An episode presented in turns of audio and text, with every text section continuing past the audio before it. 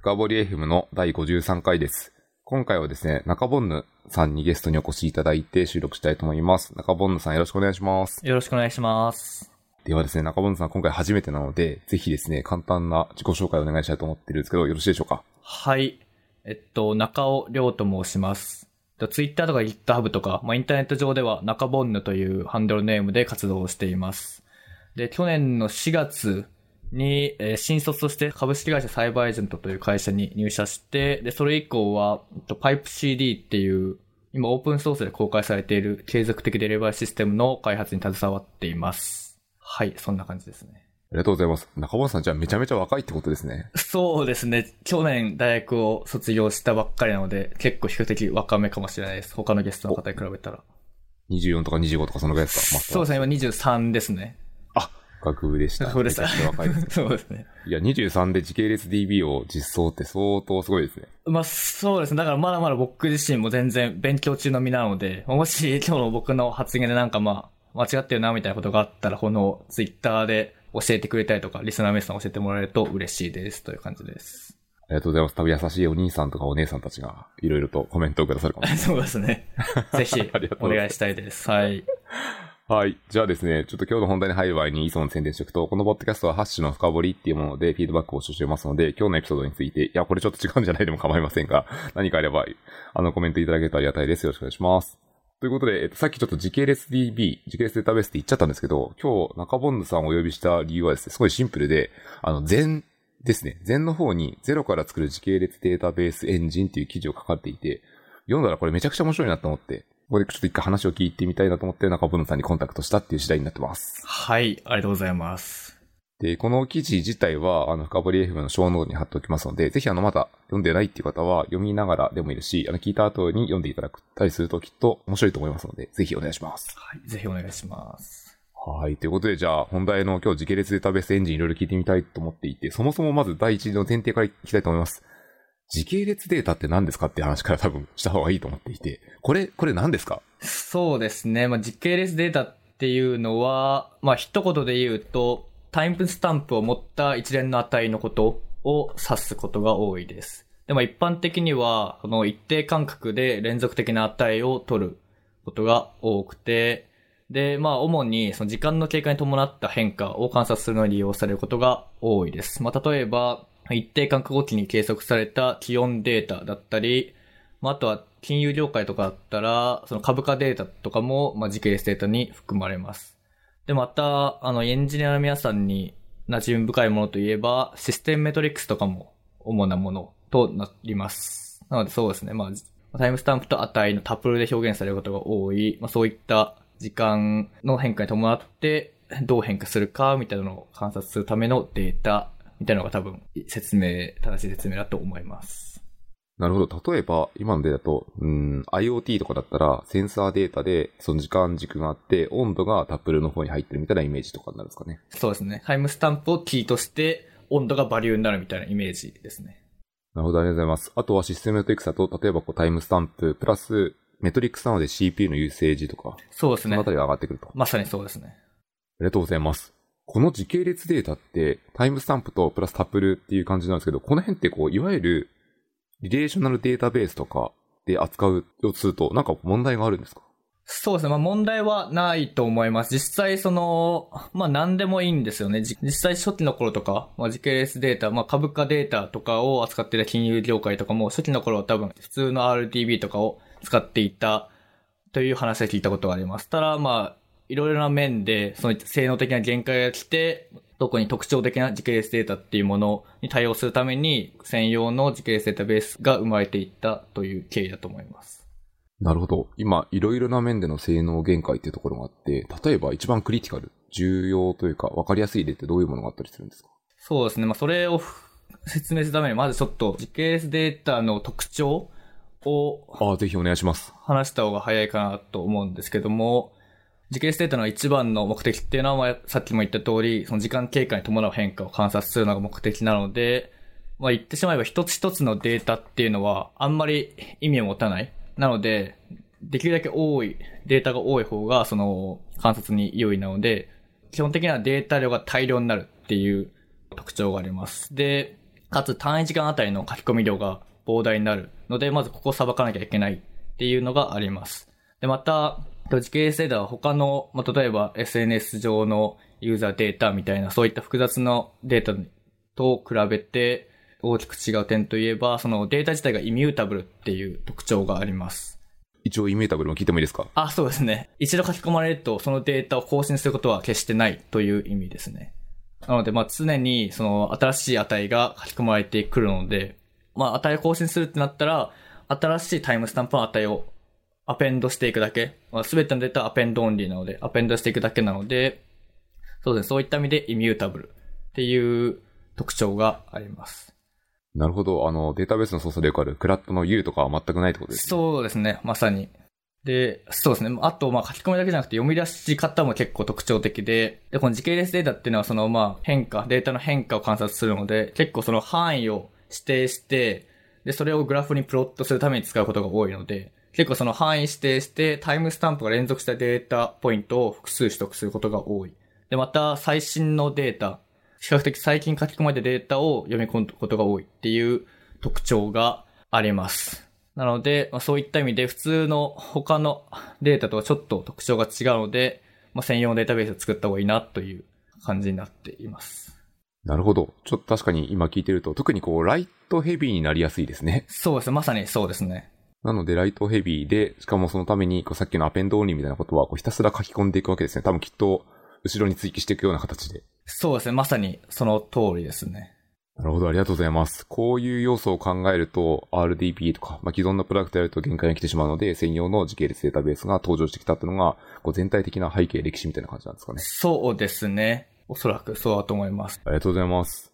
ちなみにこの時系列データを扱うプロダクトっていうのは、もう世の中にはそれなりにあるんですか？そうですね。まあ、時系列データベースという意味で言うと、まあ、一番今デファクトになりつつあるのは、InfluxDB というものが多分一番有名でシェアも多いと思います。これはまあ IoT とかを対象にしている語言語で書かれた時系列データベースです。で、またまあ時系列データベースは結構いくつか出ていて、例えばそのタイムスケール DB っていうのが RDB である PostgreSQL を拡張して作られているもので、これも結構興味深いものです。で、あとは、ビクトリアメトリックスとか M3DB とかいう、プロメテウスっていうモニタリングシステムのバックエンドとして使うことが多いものもあったりします。モニタリングシステム自体に組み込まれている、そう、プロメテウスだったり、グラファイトとか、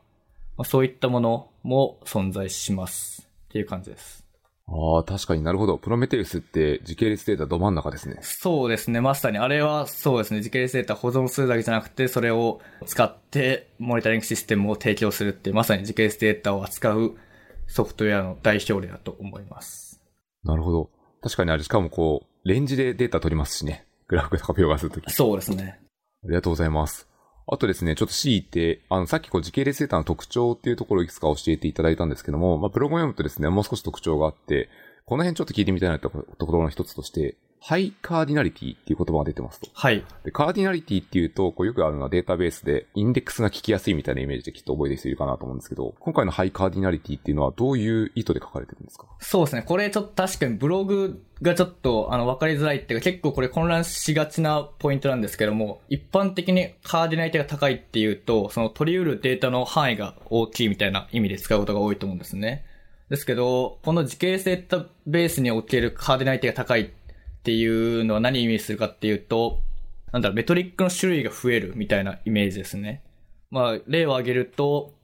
例えば、プロメテウスを使ったことがある方だったらわかるかもしれないんですけども、まずまあ、例えば CPU ユーセージというメトリックがあったとして、それを、それに属性をつけるために様々なラベルをつけるわけですね。例えばホスト1、ホスト2みたいなラベルをつけるってなったとして、で、今の時代ってどんどんそのホストがバチバチ変わったり IP が変わる時代なので、例えばホスト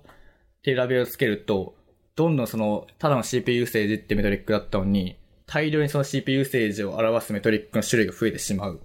んですね。っていう意味で、うまい説明になってるかわからないんですけども、そうですね、メトリックの種類、まあ、データの種類が増えてしまうというのが、まあここで言うハイカーディナリティの意味になります。ああ、なるほど。ちょっとリレーショナルデータベースとは違う概念ですね。そうですね。なるほど。完全に誤解しそうになっていたので大変助かりました。そうです。これ結構まあ、多くの、まあいろんなブログ、プロメテウスだったり、あの、いろんなところが、そういったストレージエンジンのブログを書いてるんですけども、そこでも結構、時間を割いて、あの、説明しているところで、確かに、一見すると混乱しがちなところなので、そうですね。ここを聞いていただいてありがたかったです。ありがとうございます。ではですね、早速さらにまたこの中に深く入っていこうと思っていてですね、その中でも中本さんはこのブログの中で T ストレージって呼んでいいんですよね、きっと。はい。T ストレージっていうまさにこうデータベースのエンジンライブラリを自作されていて、これやっぱこう、いろんな人から思う発想として、いや、これな、いろいろプロダクトだけどなんで作ったのって聞かれると思っていて、これ一回聞いといてもいいですか？そうですね。作った背景としては、まあ一応、まあブログにも書いてるんですけども、個人的にアリっていう、えー、負荷テストツールを作っていて、で、まあそれの性能がどんどん悪くなっていくって問題があって、っていうのも、その、以前までの実装では、ヒープ上の可変調配列に、ただただ時系列データをアペンドしていくだけだったので、まあ結果的にヒープの使用量が時間の経過とともに増えていってしまうって問題があったんですね。で、まあこれを解決するために、何らかの構造を使って何らかの、まあ、ストレージレイヤーを書く必要があったので、まあ本当はなんか探してたんですけども、いいのがあったら使おうと思ってるんですけど、あんまりいいのがなくて、まあ一応使えるものはあったんですけども、なんか物足りないなって部分が結構あったので、作ったっていうのがまあ一応の理由なんですけども、まあそれでもまあそもそも、ま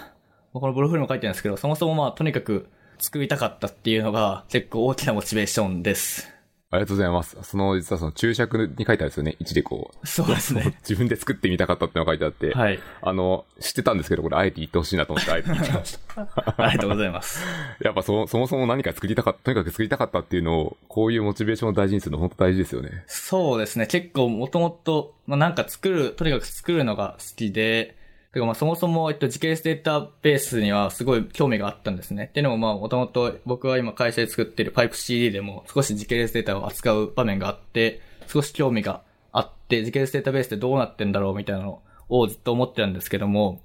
まあそうなった時って、まあなんか興味を持った時って、普通はまあなんかの、何らかのドキュメントを読んだりとかして、まあ概要を掴んだりすると思うんですけど、僕は結構その何かを読んだだけで理解するっていうのがすごい苦手で、あんまりその文章読んだり、カンファレンスで聞いただけではあんまり理解できなくて、実際に書いてみないとわかんないっていうのが普段からそうなので、ずっと気になってたので、作りたいな、作りたいなと思ってて、ちょうど機会が訪れたから作ったっていう感じです。そういう流れです。なるほど。単に完全に興味本位なんですけど、その経歴で他に何か作っちゃったものとかってあったりするんですか？まあ他で言うと、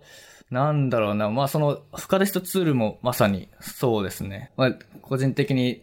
会社での開発で、その負荷テストだったり、デバッグするときに使っていたんですけども、まあ、どうやってこの、なんだろう、並行処理を制御してんだろうとか、まあいろいろ内部が気になったので作ってみたっていう背景もありますし、他はなんか、ゴシビーっていう、また別の Go 言語のプロセスのメトリックスを可視化するツールも作ったんですけども、それに関しては、そうですね、そもそも Go 言語のメモリのメトリックスとかってどうなってんだろうとか、まああとは、まあ、それを実現するにあたって結構その、ソケット周りの知識だったり、TCP 周りの知識が必要だったので、そういうところも勉強したかったので作ったとか、そうですね、まあなんか勉強したいってなった時に、無理やりこじつけてなんかを作るっていうのは結構やってます。いやー、これきっと今聞いてるリスナー、エンジニアの方も、響くところ結構あるんじゃないかなと、個人的にそういう気がしてます。本当ですか？なんかちょっと中尾さん、中村さんからこの筋肉を感じますね。あ作るっていうの本当。ですか？いや、僕ですね、全然まだまだ経験もないので、とにかくもういろいろ勉強したいなという気持ちでやっています。いやー、なんか将来、将来のスターエンジニア集がしてる気がします。あ そうなれるといいですね。ありがとうございます。りがとうございます。ちょっと本題に戻りますか。T ストレージの話をしたいと思っていて、さっきはこうそもそも T ストレージなんで作ったんですかってとこ聞いたんですけど、これ中身ってどういう構成になるんですか？いわゆるこう DBMS とはちょっと違った感じになるんですかね？そうですね。この、まあ、T ストレージの設計は、なんだろう、まあ、大まかに言うと、すべてのデータをタイムスタンプでパーティショニングして、で、まあ、完全に独立した小さなデータベースを大量に作るっていう設計になっています。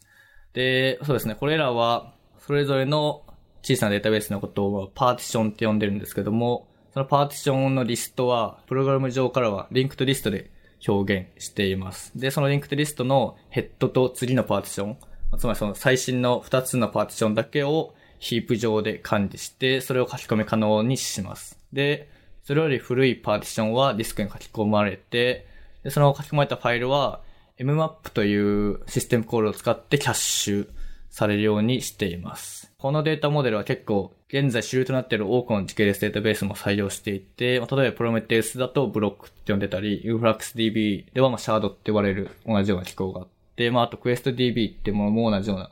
設計だったと思います。そうですね。大まかな設計としてはそういう感じです。パーティショニング分けるという設定です。これ、パーティションに分けないと、どういう問題が起きるからパーティションに分けないといけないんですか？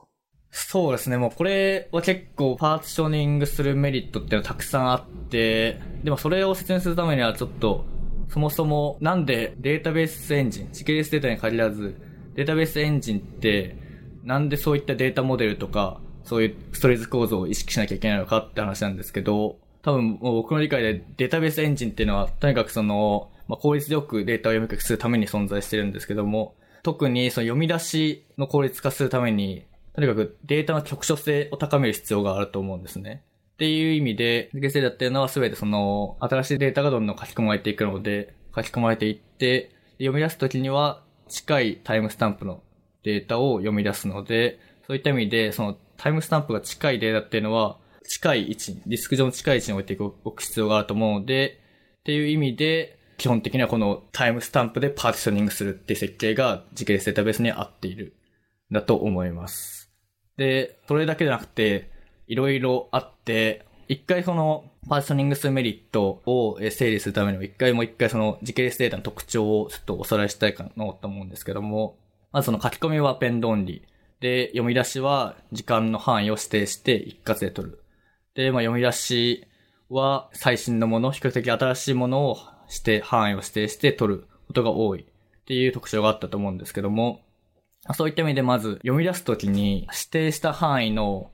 外のデータポイントを完全に無視できるっていう特徴があります。例えば、そうですね、最新の10分前までのデータを取りたいのに、一つの大きなデータベースにあると、そこから探索しなきゃいけないってなるとかなり時間がかかると思うんですけども、まあ最初からその近いデータポイントをまとめ取るっていうのは分かってれば、パーティングしてれば、小さなデータベースに対してだけ探索をかければいいので、非常に効率が良くなります。そうですね、読み出し時で言うと、そういう特徴もあり、またあと削除するってなった時には、まあ、ファイルを削除するだけになるので、非常に効率が良くなる。ランダムアクセスする必要がなくなるっていう特徴もあります。結構、一般的な RDB でのでデータを削除するってなると、ディスク上でランダムアクセスして、実際のデータの位置を検索して、そこに対して削除をかけるっていうことになると思うんですけども、そういった必要もなくなります。とか、まあそうですね、いろいろありますね。いろいろあるんですけど、大まかにはそういう感じですかね。あとはまあそう、フラッシュするとき、メモリ上のパーティションをディスクにフラッシュするとき、メモリ上のデータをディスクにフラッシュするときは、全部そのシーケンシャルアクセスになるので、基本的にディスクっていうのはシーケンシャルアクセスした方が有利。ランダムアクセスよりもシーケンシャルアクセスした方が効率が良くなるので、そういった意味でもかなり、え有効かなと思います。っていう感じです。ちょっとあえて露骨に一個聞いてみたいのは、今は結構 SSD が主流じゃないですか。はい。まあ、二次記憶的な意味で言うと、その二次記憶の SSD であっても、こう、シーケンシャルがはるかに有利だから、これは使われるってことですか？そうですね。これで言うと、えっと、あの、SSD でも一個気をつけなきゃいけない点として、ライトアンプリフィケーションっていう現象があって、まあ、この辺ディスクの話とか、僕自体そんなに詳しくなくて、多分以前お話ししていたコバさんとかの方が詳しいと思うんですけども、ま SSD 上で、えっと、まあ、同じ部分を何回も書いてしまう。同じ部分に対して、えー、ランダムアクセスして何回も同じ部分を書いてしまうと、必要以上に書き込みが発生してしまうっていう避けるべき現象の一つがあって、それを避けるためにも、なるべくすべての書き込みをシーケンシャルに、あの、アペンドオンにした方が効率が良くなる。その、耐久、あ、なんだろう。あの、劣化させないためにも、SSD を劣化させないためにも、シーケンシャルに書き込んだ方が有利という背景があります。例えば今のケースで、こう時系列データでワーストな書き込み方を想像すると、例えばこうデータポイントが1個やってくるたびに書こうとすると、結構多分アクセスする場合ってこう何キロバイトかまとめてアクセスしに行くじゃないですか、SSD はい。それが起きると、例えば本来は1回で済むものを、例えばこう、うん、10回とか100回とかアクしないといけなくて、書き込みがめちゃくちゃ増大してしまうってことを、こう、ライトアプリケーションって言ってます。はい。まあ、まさにそんな感じですね。必要以上に同じところに書き込むにしても、一回読み、読み出さなきゃいけないので、必要以上にアクセスが発生してしまうっていう意味なので、はい。そういう意味になります。なるほど。じゃあそういうのを避けるためにもパーティションがやっぱり効果的であると。そうですね、はい。あとあれですね、さっきの探索でこうファイルに分かれているので、パーション、あ、ファイルというかパーティションに分かれているので、あの、見る範囲は結構絞りやすいですっていう概念で言うと、これは他の時系列データベースでも同じようなことをやっていて、例えばこう、なんかブルームフィルターみたいな話と非常に似てる概念ですか？そうですね。まさに、ブルームフィルターってのはあれですね、LSM ツリーで使われている機構なんですけど、まさにそれに影響を受けていて、まあ影響っていうか、まあこれは結果的に、あの、ブルームフィルターみたいなことになってるんですけども、各パーティションは全部タイムスタンプのレンジの中に入ってるので、その実際にそのデータ、なんだろ、そのパーティションにアクセスしなくても、このパーティションの中には、このデータはない、このデータはあるっていうのがはっきりとわかるんですね。つまりそのブルームフィルターよりも、あの、結構正確にこのパーティションにないよっていう結果を返せるので、まあ、そういった意味でもパーティションに分けると効率が良くなる。読み出しの効率が良くなる。ということがあります。なるほど、ありがとうございます。あの、小葉さんの回でも実はその LSM3、LSM キーって僕のポッドキャストで書いてありますけど、LSM3 が出ているので、もし興味があれば聞いてほしいと思いつつも、一応簡単におさらい的な意味で LSM3 って何ですかみたいなことを簡単に聞いておいてもいいですか？そうですね。まあ、LSM3 はそうですね。まあ、一言で言うと、そう書き込みに最適化されたストレージ上のデータ構造になると思います。で、そもそもデータベースエンジンっていうのはデータにストレージに効率を読み書きするために何らかの構造に従って表現すると思うんですけども、その何を効率化するかによってどんな構造を選択するか決まると思うんですけど、まあ、例えば有名な B3 は書き込みを犠牲にして読み出しに最適化した構造なんですけど、まあ、一方で LSM3 っていうのは、まあ、アペンドオンリーだったり、特徴を持ってるがゆえに書き込みに最適化されたストレージ上のデータ構造になります。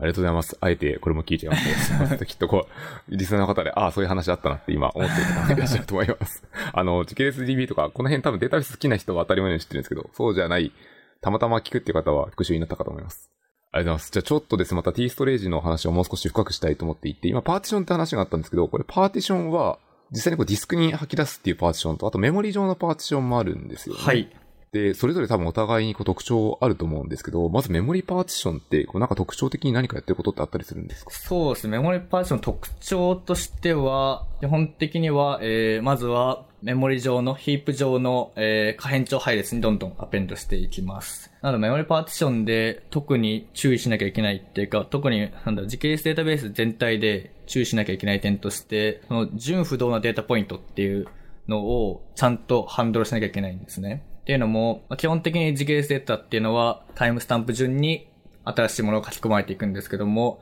まあ今は結構その IoT が普及したこともあって、いろんなところに分散しているデバイスから書き込まれることが多くて、だから結構そのネットワークの遅延とか、時計の同期の問題が原因で、データポイント自体が純不動になることって珍しくないんですね。で、でも、これに対応するにあたって、書き込みのスルーブットは絶対下げちゃいけないんですね。まあもちろん、時系列データっていうのは書き込みヘビーなので。なので、各データベースは、あの、書き込みスルーブットを下げないように、純不動データポイントをちゃんとソート済み保っておく努力をしていて、まあここ結構時系列データベースの面白いところになります。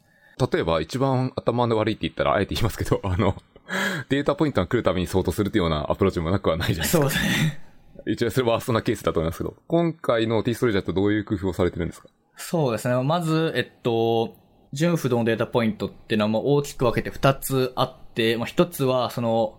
そのパーティション内、書き込もうとしたパーティション内に入るべきデータポイントだけど、あの、順序がちょっとおかしいっていうもの。と、もう一つは、そもそも今書き込もうとしたパーティションの範囲よりも古いもの、もっと古いデータじゃないかっていうものもたまに書き込まうので、その二つのケースに対応しなきゃいけないんですね。で、まずは書き込もうとしたパーティションの範囲内になってるケースは、えっと、とりあえずその、純不動のまま全てのデータポイントを別の可変調配列に受け取ります。なので、そのメモリパーティションである以上は、あるうちは、そのデータポイントはとりあえず結果に反映されないところに、別の部分に対比しておきます。で、ディスクにフラッシュするときに、そうとして回りするっていう、そういう方法をとっています。で、これは QuestDB っていう、まあ、比較的後発の結構パフォーマンスを重視した時系列データベースがこういったアプローチを取っていて、それを参考にして実装しました。そうですね、もう一つのケース、あの、パーティションの外にあるケースに対応するために、最新のパーティションよりも古いパーティション、つまりそのヘッドの次のパーティションも書き込み可能にしておくことで、まあ、そっちにすぐ流せるようにしています。結構他のデータベース、プロメテウスとかの実装を読んでいると、そのヘッドしか書き込み可能になってないので、僕の理解が正しければ多分そのパーティションをまたぐようなデータポイントが入ってきた時にはそれは捨てられちゃうと思うんですね、多分。プロメテウスもその100%の耐久性保証してないって言っていて、いくつかのデータポイントは、あの、消える可能性ありますよっていうのは言ってるんで、多分そういう実装になってると思うんですけども、まあそう、結構、この特にパーティションが切り替わる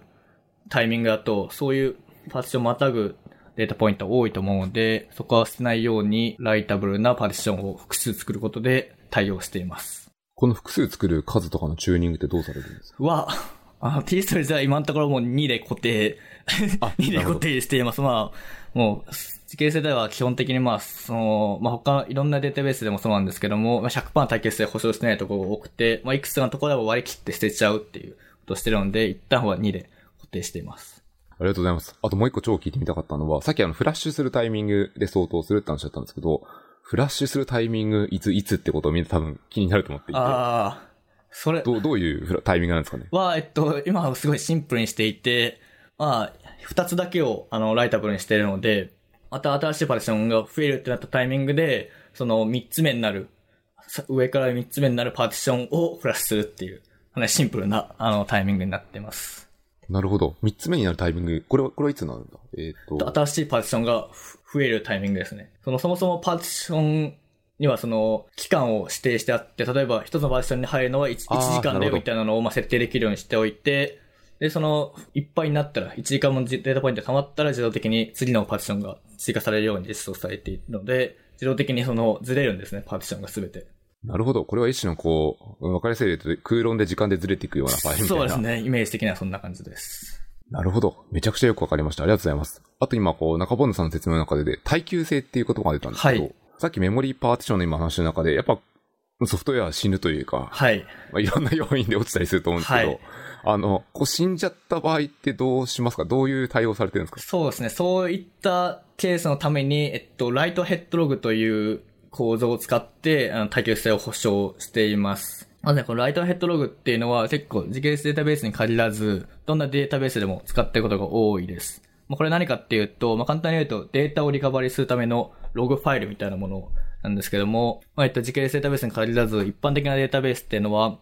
ディスクへのアクセス量を抑えるために、まずはそのメモリ領域に書き込むことが多い。ヒープに書き込むことが多くて、まあ一般的にはページキャッシュとか、バッファプールみたいな言われ方をすると思うんですけども、当然それは揮発性ストレージに利用しているので、突然のクラッシュとかの時に多分消えちゃうっていうのを防ぐために、ヒープに書き込む前に、ログファイルにアペンドすることで、あの、耐久性を保証する。つまり、その、ログを書き込んで、で、もしクラッシュしちゃってもログに残ってるんで、また再起動した時にそのログを上から、あの、書き込んでいけば、ログに書いてある操作を上から実行していけば、もともとフラッシュされるはずだったメモリのデータが全部、あの、ディスクに入るという、そういった構造をとっています。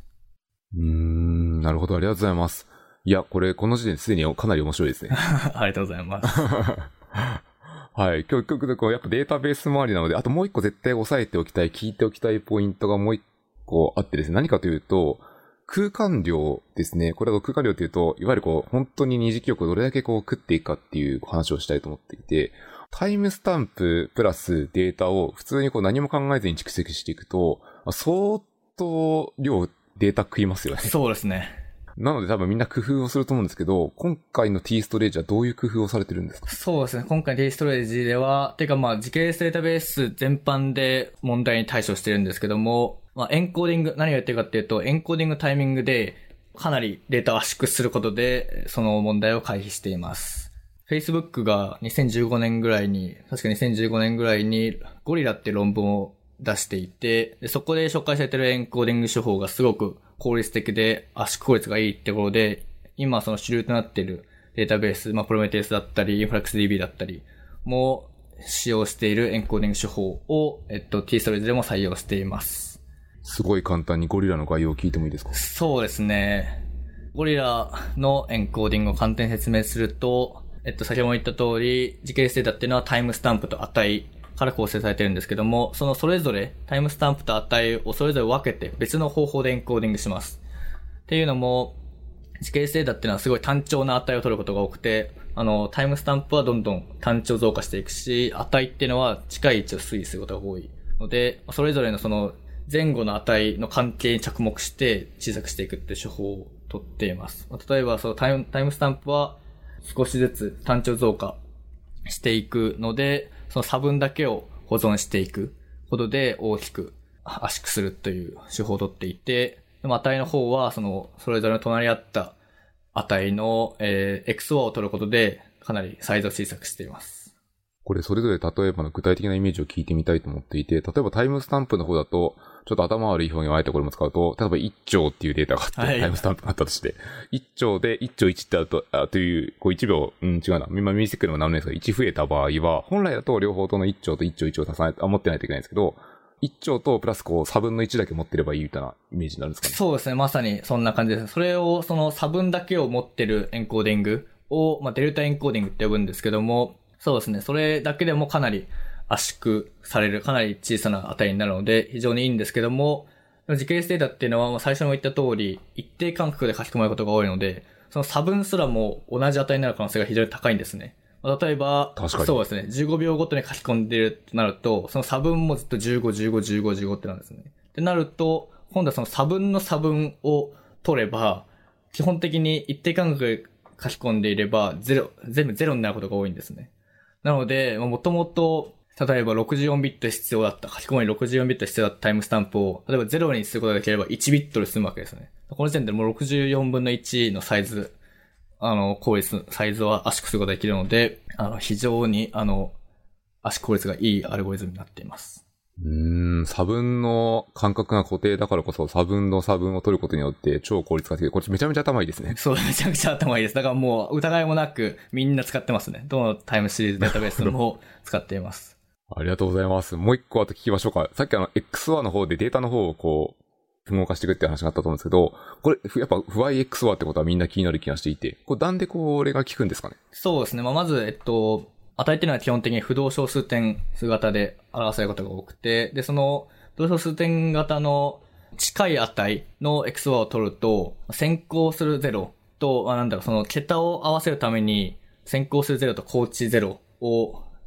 あの、付け加えると思うんですけども、それがゼロになりやすいっていう特徴があって、まあ、つまり実際の値が非常に少ないビット数で表せるっていう特徴があります。なので、その前後の0の数と実際の値を書き込めばいいっていう特徴があるので、まあ、そういった意味でも非常にこの時系列データの値と XO エンコーディングの相性が非常に良くなっています。なるほど。例えばじゃあこう、さっきの、さっきの例また使っちゃいますけど、1兆と 1, 1兆1みたいな時にあった時に、その1つ目のデータと2つ目のデータのデータの方の X を取ると、あの、ほぼほぼ全てのものが0になるから、その0、例えば0、100個、1、0、1万コピーとかだとしたら、その0の数だけ覚えておけばよくて、そのゼロの数1、1万みたいな、こう、すごいサボれるってことですよね、そうですね。まさにその数だけ数えればいいってことで非常に効率よくなります。いや、これもめちゃくちゃ頭いいですね。めちゃくちゃ頭いいです。頭いいしか言ってない。頭いいです。なるほど。じゃあ今のこの概念をベースに、きっとあの Facebook のゴリラの論文を読んでみると、あ、こういうことかっていうのがなんとなくわかりそうな気がします。そうですね。だからもし興味持った方がいたら、その論文を実際見てもらうと多分わかる。多分この言葉だけでゼロとか言っててもイメージつきづらいと思うので、ぜひゴリラの論文を読んでもらえるとわかりやすいと思います。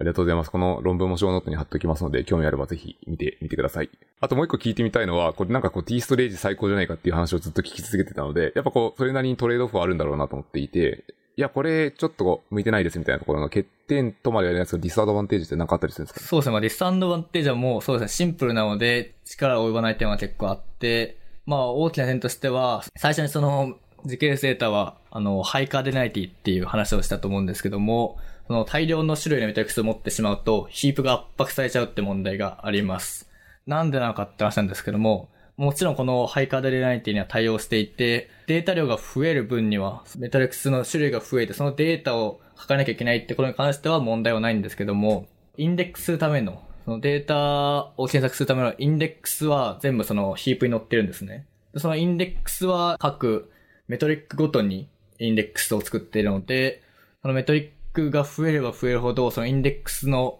増加量も線形的に増えていくので、そういった意味で、徘徊でない手に少し弱いって欠点もあります。これは設計時点で分かっててトレードオフで取ってたって感じですかね？そうですね。まあ、これ自体そこまで、あの、問題にならないかなと思ってて、まあ、そもそもの自分のユースケース的にも、まあ、そもそもカーディナリティが高くなるようなユースケースじゃなかったので、そんなにダイナミックな環境を使うような、も、よだったら、もっと、あの、ちゃんとした製品を使ってくださいってことで、この辺は割り切って構造のシンプルさを取りました。これ元々のユースケースの裏側にあったのは、そのアリっていう付加試験ツールなので、付加試験ってことはこう大量にリクエストを送るので、それのデータを取っておきたいので、その一つの種類、まあ一つの種類とまではいかないですけど、まあそんなに数が多くないカーディナリティを対応できればいいからってことですよね。そうですね。このアリっていう付加テストツール自体は、そのシングルホストで動くもので、全然その、なんだ、分散付加テストとかは行うものではないので、基本的にもレイテンシーとかだけ、レイテンシーとか入出力のバイト数とかだけを取るだけなので、ほとんどカーディナリティはないので、そういった意味で、まあ必要ないかなと思って割り切りました。了解です。ありがとうございます。ここまででだいたい30分ちょい以上話してるので、そろそろクロージングに向かってきますけど、この T ストレージって今これいろいろ作ってきていて、この先どうしていくみたいな思いはあったりしますか？そうですね。これ自体は、まあ今のところバージョン1としては完了したので、あとは、まあこんな散々偉そうにライターヘッドログの話とかもしたんですけど、実はまだライターヘッドログ実装されてなくて、実装されていない部分が結構あるので、そこをとりあえず実装していこうかなという感じで、ライブラリ自体、データベースエンジン自体はシンプルに保っておきたいので、一応機能追加の予定とかは今のところないです。ありがとうございます。そのライターヘッドログが先送りになってるっていうのは、まさに今ご自身のユースケースから鑑みて、やり直せばいいじゃんっていう気もしますね。そう、そうですね、まさに。全然今のところそう、ありのユースケースだけだと必要ないので、もし他の人が使ってくれて必要だってなったら、書こうかなと思いますし、まあ、コントレビュートも随時受け付けてるので、興味ある方はしてもらえると嬉しいですって感じです。いや、今これエンジニアってこう、こういう機能が一般的にありますっていうと作りたくなっちゃうような気もするんですけど、なんかヤグニ原則を今思い出しました。そうですね。必要ない。そうですね。なるべくシンプルにしておきたいっていうのがあります。はい、ありがとうございます。というところでちょっと時間的にはいい感じだと思うので、えっと、この辺で収録を終えていきたいと思います。あの、中本さんの方からですね、リスナーの方に何か伝えたいとか宣伝とか告知とかあったりしますかね？何かあればよろしくお願いします。そうですね。えっと、今、冒頭でも言ったんですけど、僕は今、えっと、会社で PipeCD っていうオープンソースの継続的デリバリーを作ってるんですけども、まあ、今その、この PipeCD をフルタイムで一緒に開発してくれる仲間を募集しています。で、まあ結構その、日本でそのフルタイムでオープンソース活動できる会社って、僕の知ってる範囲だとあんまり多くない印象なので、もし興味ある方がいたら、あの、応募してもらえると嬉しいです。すごい単純な興味なんですけど、そのパイプ CD は中身は Go ラングとかで書かれてるみたいな。はい、Go 言語です。今回の T ストレージも Go 言語ですもんね。そうですね。なので、中本さんは結構割と Go のエキスパートに近づいていってるみたいな感じがします。はい。そうですね。いずれなれたら嬉しいです。ありがとうございます。ということで、えっと、今回の収録はこれぐらいにしていきたいと思います。あの、箸の深掘りでフィードバックを募集しておりますので、何かあればぜひ、今回のエピソードについて思ったことですね、書いていただけるとありがたいです。あと私の方からもう一個だけ宣伝で、えっと、深掘り FM ではですね、個人スポンサーというものを募集しております。もし深掘り FM を支援してもいいよっていう方はですね、毎月3ドルで支援できますので、ぜひ検討いただけるとありがたいです。よろしくお願いします。はい。ということで、今回のエピソードは以上になります。中本さん、どうもありがとうございましたあ。りがとうございました。